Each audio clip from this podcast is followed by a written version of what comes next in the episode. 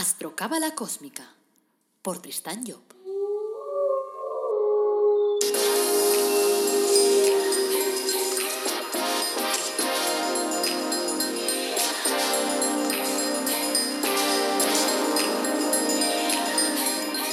Astrocábala Cósmica, episodio 6. El árbol de la vida y su aplicación en la vida diaria. Te brindo una calurosa bienvenida a Astrocábala Cósmica el podcast en el que hablamos de astrología cabalística y de cábala de una forma amena, directa y clara. Hacemos que estos temas sean comprensibles, como de andar por casa, como de aplicar día a día. Y además, este programa te beneficiará en el sentido de ayudarte a conocerte mejor y que conozcas mejor también a los que te rodean. Este podcast te ayudará a convertirte en una persona más cósmica porque oirás consejos y estrategias para ir avanzando en tu vida, para ser más feliz. Bueno, gracias por pasar este ratito conmigo y ahora vamos ya a por tu dosis de cábala, a por tu dosis de cábala cósmica. Soy Tristan Job, tu astrólogo, cabalista y escritor cósmico. Cursos gratuitos, productos para el crecimiento personal, productos relacionados con la cábala, con la autoestima, con la prosperidad, con la felicidad, con los ángeles de la cábala, con el árbol de la vida personalizado. Os dejo abajo, en las notas del episodio, os dejo el enlace, ¿vale? Bueno, vayamos al lío. Para empezar el tema de hoy, voy a contaros un pequeño cuento. Una madre dice que llevó a su hijo de seis años a casa de Mahatma Gandhi y le suplicó, se lo ruego Mahatma, dígale a mi hijo que no coma más azúcar, es diabético y está arriesgando su vida. A mí no me hace caso y sufro pero sé que usted hará caso porque le admira mucho. Gandhi se quedó reflexionando así un momentito y le contestó, Lo siento señora, ahora no puedo hacerlo. Traiga a su hijo dentro de 15 días. Sorprendida la mujer le dio las gracias y le prometió pues que volvería. Quince días después volvió con su hijo. Gandhi miró al muchacho a los ojos y con autoridad le dijo, Chico, deja de comer azúcar, te estás haciendo daño. Agradecida pero extrañada, la madre le preguntó cuando el chico ya se había ido. ¿Por qué me pidió que lo trajera dos semanas después? Podía haberle dicho lo mismo el primer día. Y Gandhi le respondió, hace quince días yo comía azúcar. El árbol de la vida es una herramienta fundamental a la hora de encarnar tu destino. No es un tema para aprenderte de memoria, ni para llenar currículos, ni un tema de conversación con los amigos es un tema para practicar. El árbol de la vida debe ser practicado, debe ser vivido, para hacer como hizo Gandhi, plasmarlo en tu vida y poder así aconsejar a los demás para poder seguirlo. Aquí precisamente vamos a abordar el árbol de la vida como un camino de conocimiento, como un camino que está basado en actitudes, las que hay que adoptar para ponerse en sintonía con el esquema evolutivo, para desarrollar las claves que te llevarán a la plenitud. Al final lo importante no es el conocimiento, sino su aplicación en la vida diaria. Precisamente la aplicación del conocimiento es lo que llamamos sabiduría. Por eso cree el acrónimo aquel CCA, conocer, comprender y aplicar. Vivir las claves del árbol nos llevarán a equilibrarnos, a ser felices y a que las cosas salgan bien, porque las estaremos haciendo bien. El árbol de la vida es un sistema que actúa en distintas dimensiones y su energía es acumulativa. Esto se traduce en la medida en que avanzas, te vas dando cuenta, cuando practicas sus cualidades, te vas dando cuenta que todo cambia en tu vida.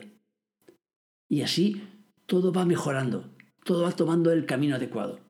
A veces sentirás que esos cambios son claros, directos, y otras a lo mejor serán más sutiles. Pero, no sé, algo que te preocupaba, por ejemplo, de golpe deja de interesarte. Y sigues adelante como si nada. Esos son los cambios sutiles. El árbol te enseña que el futuro se elabora con la experiencia acumulada en el pasado. O sea, de alguna forma el futuro lo elaboras ahora. Lo elaboras con lo que estás haciendo en el presente, utilizando la experiencia y lo que has aprendido en el pasado. Sí, ya sé que cuesta desprenderse de los patrones del pasado, de los apegos, de los lastres, sobre todo de los lastres emotivos, de la visión que nos han vendido del mundo. Pero claro, ahora tienes la posibilidad de ponerlo a la aguja. Ahora es empezar a desarrollar tu abro. ¿Vas a atreverte? No sé, me llega de lejos un sí, pero muy flojito. Me recuerda los payasos aquellos de la tele cuando preguntaban, ¿cómo están ustedes? Y los niños, bien. Y volvían a preguntar, ¿cómo están ustedes? Y los niños, bien. Y volvían a preguntar una tercera vez, ¿pero cómo están ustedes? Y los niños, ¡bien! ¿Vas a deberte poner en marcha, a poner en práctica tu árbol de la vida? A ver, parece que he oído un sí un poco más fuerte. Vale, me quedo con eso. Espero que no seas esas personas que avanzan a ciegas impulsadas por el látigo de la necesidad, sino de esas que siguen la voz de sus aspiraciones, como el Simbat, de esos que surcan los mares, los mares de tu evolución, en pos de la más grande aventura jamás contada. ¿Sabes cuál es esa aventura? Tu vida. ¿A qué no poético? es que soy un crack.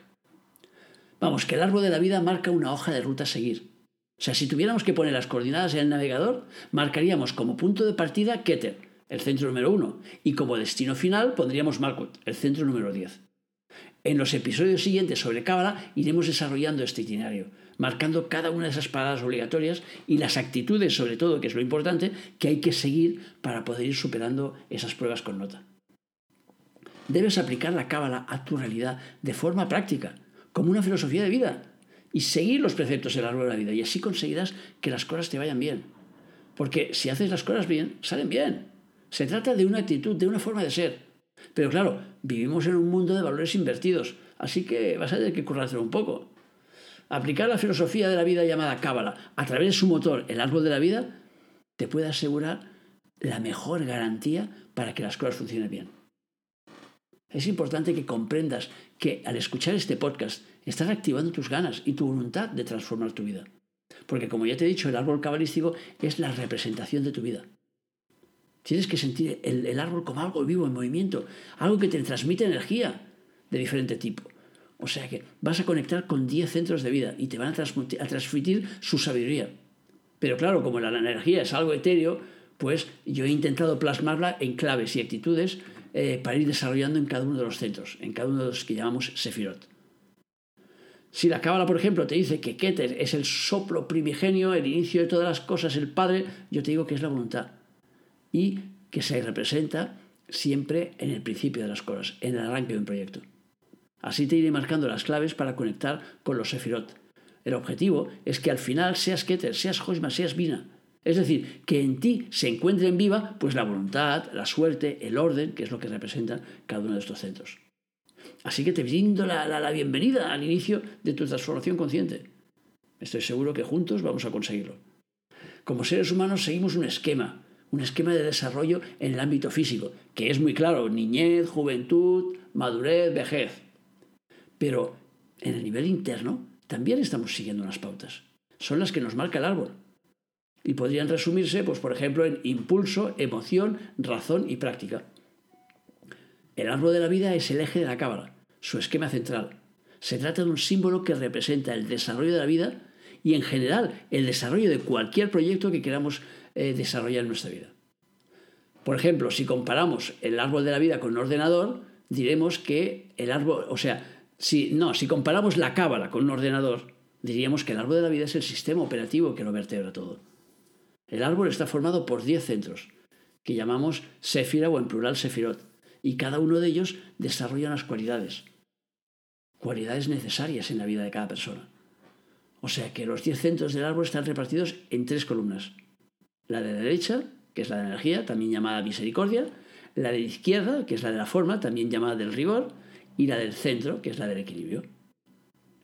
Entonces, el árbol de la vida también sigue el esquema del nombre de Jehová, que hemos tratado en el episodio 3, y se divide así en cuatro partes, que llamamos cuatro mundos. El mundo de las emanaciones, que sería en este caso el Yot, y que los, los, los séfiras que englobaría serían Keter, Hoshma, Bina y Gesed, el mundo de las creaciones, que sería el G, y en él estarían Gesed, Gebura, Tiferet y Netza, el mundo de formación, el Vav, y en él estarían Netza, Hot, Yot y Malkut, y el mundo de acción, el segundo G, que estarían Malkut, Malkut Keter, Malkut Hoshma, Malkut Bina. No te asustes con los nombres, ¿eh? no son más que nombres. Lo importante es que comprendas la energía que trae cada nombre. Eso es lo que iremos desarrollando en los siguientes episodios en los que vamos a tratarlos uno por uno, para que veamos claro cuáles son las actitudes que tenemos que poner en marcha precisamente para poderlos activar. En el episodio 5 te hemos hablado también de los elementos. Y así, si lo ponemos en el árbol, tendremos que el mundo de emanaciones es el elemento fuego, el impulso, el arranque. El mundo de creaciones sería el elemento agua, las emociones, la pasión El, mundo de formación sería el del aire, el pensamiento, la comunicación. Y el mundo de la acción sería de la tierra, el sentido práctico, la plasmación. Y así iremos pasando por cada una de las etapas, desde la concepción de la idea hasta su plasmación en la realidad. Es un orden lógico, fuego, agua, aire y tierra. Veamos ahora lo que representan las columnas. El árbol hemos dicho que está formado por tres columnas. La columna derecha es, como hemos dicho, la de la energía. Es la que nos ayuda a perseguir el lema ese que me gusta tanto a mí de, que la vida es fácil. Esta columna podríamos decir que representa, pues no sé, el amor, la intuición, la belleza, la armonía, la prosperidad, la pasión. Y también, de alguna forma, marca el camino de la fe. Cada persona tiene su propio árbol de la vida basado en su carta astral. Es decir, en la posición de los planetas en el momento del nacimiento, lo que yo llamo la impresión de pantalla cósmica. En las notas del programa te voy a dejar un enlace para que puedas, si te interesa, pues solicitar tu árbol de la vida personalizado. Cuando miras tu propio árbol y ves que la mayoría de planetas está en la columna derecha, es señal de que las cosas te resultarán fáciles en la vida, que serás una persona de fe, que tendrás confianza en el porvenir. Y también puede indicar, pues, que tendrás, eh, serás una persona de trato fácil, por ejemplo. Pero hay que tener en cuenta que nadie tiene, o casi nadie tiene, todos los planetas en la derecha en la izquierda o en el centro. Los centros de la columna derecha serán el 2, que se llama Hoshma, el 4, que se llama Geset, y el 7, que se llama Necha. La columna de izquierda es la de la forma. Significa que es la organizadora de la vida. Y bien sabemos que para organizar la vida se necesita un orden. Y lo de imponer el orden nunca resulta muy popular. Por eso a la izquierda se le llama la columna de la severidad o del rigor porque a menudo nos impone las lecciones a vivir. De una forma más didáctica podríamos llamarla la columna de las experiencias, por ejemplo. Y así diríamos que eh, si en tu árbol la mayoría de planetas está en la izquierda, serás una persona que necesita vivir eh, experiencias para poder asimilar una, una enseñanza determinada. Serás de esos que dicen, si no lo veo, no lo creo. De los que necesitan poner la mano en el fuego para tomar conciencia que aquello quema. En la columna de izquierda está el orden, están las leyes, la estructura, la ejecución, la comunicación, el trabajo o la inteligencia práctica. Si tuviéramos que determinar en profesiones, pues diríamos los jueces, los policías, los abogados, los que legislan, los que aplican y los que discuten las leyes. Todo eso estaría en la columna izquierda. Pero recuerda que el árbol está en ti, así que sus personajes forman parte de ti, de tu naturaleza interior. Los centros de la columna izquierda son el número 3, Vina, el número 5, Gebura, y el número 8, Hot. La columna del centro es la del equilibrio. Significa que le toca mediar entre los conflictos generados entre los extremistas de la ley y los que lo justifican todo con el lema ese de peace and love. O sea que la, columna del centro intentará buscar ese equilibrio. Vivimos en un mundo dual, lo cual significa que tenemos que convivir con la izquierda y con la derecha, que son los que están más activos, porque el centro normalmente lo tenemos poco activo. Nosotros eso del equilibrio no es algo que trabajemos demasiado. Claro, un exceso de inclinación a la izquierda puede dar, por ejemplo, esclerosis. Y hacia la derecha podría dar huesos de goma. O sea que los extremos nunca son buenos. O sea que no hay que llevar las cosas al extremo porque no nos da buen resultado. La columna de centro sirve para equilibrar tendencias. Y sus principales cualidades son la voluntad, el equilibrio, la conciencia, la memoria, la plasmación o la cristalización o la imaginación. Los centros que forman esa columna del centro son el número 1 Keter, el número 6 Tiferet, el 9 Yesod y el 10 Malkut. Como te he comentado antes, la columna derecha es la de la energía y la de la izquierda es la de la forma. Tenemos que tener en cuenta que la forma necesita de la energía para poder funcionar. Esto podría llevarnos a comprender que dentro de cualquier situación, por rígida, difícil o cósmica que parezca, o que sea, en su interior siempre esconde luz, siempre esconde amor, siempre esconde armonía, porque son los elementos de la derecha y los que le dan la vida. Dicho de una forma más práctica, no sé, eh, si sabemos que en el interior de un problema, por ejemplo, se esconde la luz, significa que se esconde la solución, porque el problema suele representarse por oscuridad y la solución por luz. Moraleja, compra y tira la vieja, que decía el del anuncio. No, moraleja, cuando tengas un problema, busca el camino de la luz. Es decir, busca el camino de la solución. Y recuerda que estamos hablando de las columnas del árbol de la vida. Así que no te estoy hablando de cosas sacadas de un manual de autoayuda sino de una enseñanza que es milenaria. Otro apunte práctico. Si vives la vida eh, con la necesidad acuciante de tenerlo que experimentar todo, es fácil que te veas envuelto en problemas. Porque claro, estarás laborando en la columna izquierda del árbol. En cambio, Si, si intentas vivir las cosas desde la perspectiva del amor, de la fe, de la intuición, pues la vida te va a resultar mucho más sencilla. Así que, ¿hacia qué lado tiendes a inclinarte tú? Piénsalo, medítalo. Verás que es curioso. Como al final todo es aprendizaje, si empiezas por caminar, por ejemplo, por la acera derecha o por la parte derecha de la acera, si te enjabonas con la mano derecha, si haces las cosas para activar el lado derecho, pues estarás moviendo tu voluntad hacia esa columna. Y entonces será más fácil que las cosas te salgan bien. No que te salgan bien, diríamos, que, que, que te sean más fáciles. Porque claro, salirte bien, también te pueden salir bien la columna izquierda. Pero la izquierda siempre requiere más esfuerzo. Y claro, estamos metidos precisamente en una, en una generación eh, en la que nos han, os han, porque siempre digo nos han por, por, meterme, pero en realidad no me puedo meter porque a mí no me lo han dicho nunca, pero eh, a muchos de vosotros, vuestros padres, os han dicho ya de pequeños que la vida es dura, que la vida es difícil, que es que hay que esforzarse muchísimo, hay que estudiar mucho para conseguir no sé qué, hay que esforzarse para conseguir no sé cuántos. Todo a base de dificultad, dificultad. No es verdad. No es verdad. Y no es verdad no en el sentido de que la dificultad o el esfuerzo no nos llegue a conseguir objetivos. Sí, nos lleva a conseguir objetivos, pero no es verdad en el sentido de que no es el único camino. O sea que ese es el camino de izquierda. Pero si nos vamos por el camino de la derecha, entonces veremos que las cosas resultan más fáciles. Y, entonces, y ese también existe. Bueno, vamos a ver las principales claves del árbol de la vida. O sea que voy a, voy a nombrarte algunas claves en plan práctico, o, quizás incluso podríamos decir en plan popular, relacionados con cada uno de los centros de la vida. O sea, y lo voy a pasar muy por encima, porque ya os he dicho que eso lo vamos a trabajar en episodios posteriores. Se trata de una simplificación, puesto que cada centro tiene muchos significados. O sea que podríamos escribir un libro entero solo de un centro, porque están vivos. Y entonces podríamos ir sacando todo el rato nuevos contenidos. Entonces no podemos estudiar el árbol de la vida como algo estático, ya que la vida no lo es. Entonces lo que trato simplemente es de dar algunas pistas. Supongo que ya te habrás dado cuenta, aunque voy a remarcártelo, que en mis podcasts, tanto sobre Cábala como sobre astrología cabalística, no vas a encontrar palabrejas megacósmicas que puedan dificultarte la comprensión de las cosas. O sea, no, lo que quiero transmitir es todo lo contrario, fácil, fácil, fácil. O sea, intento transmitir las cosas con un lenguaje claro, directo y con muchos ejemplos que, que nos sirvan para facilitar el tema. Entonces veamos, el centro número uno, por ejemplo, podríamos decir que es el centro de la voluntad, el motor del cambio. El centro número dos, la sabiduría, que se traduce en suerte. El centro número tres, las normas, que nos marcan la organización. El centro número cuatro, el poder, que deriva en expansión.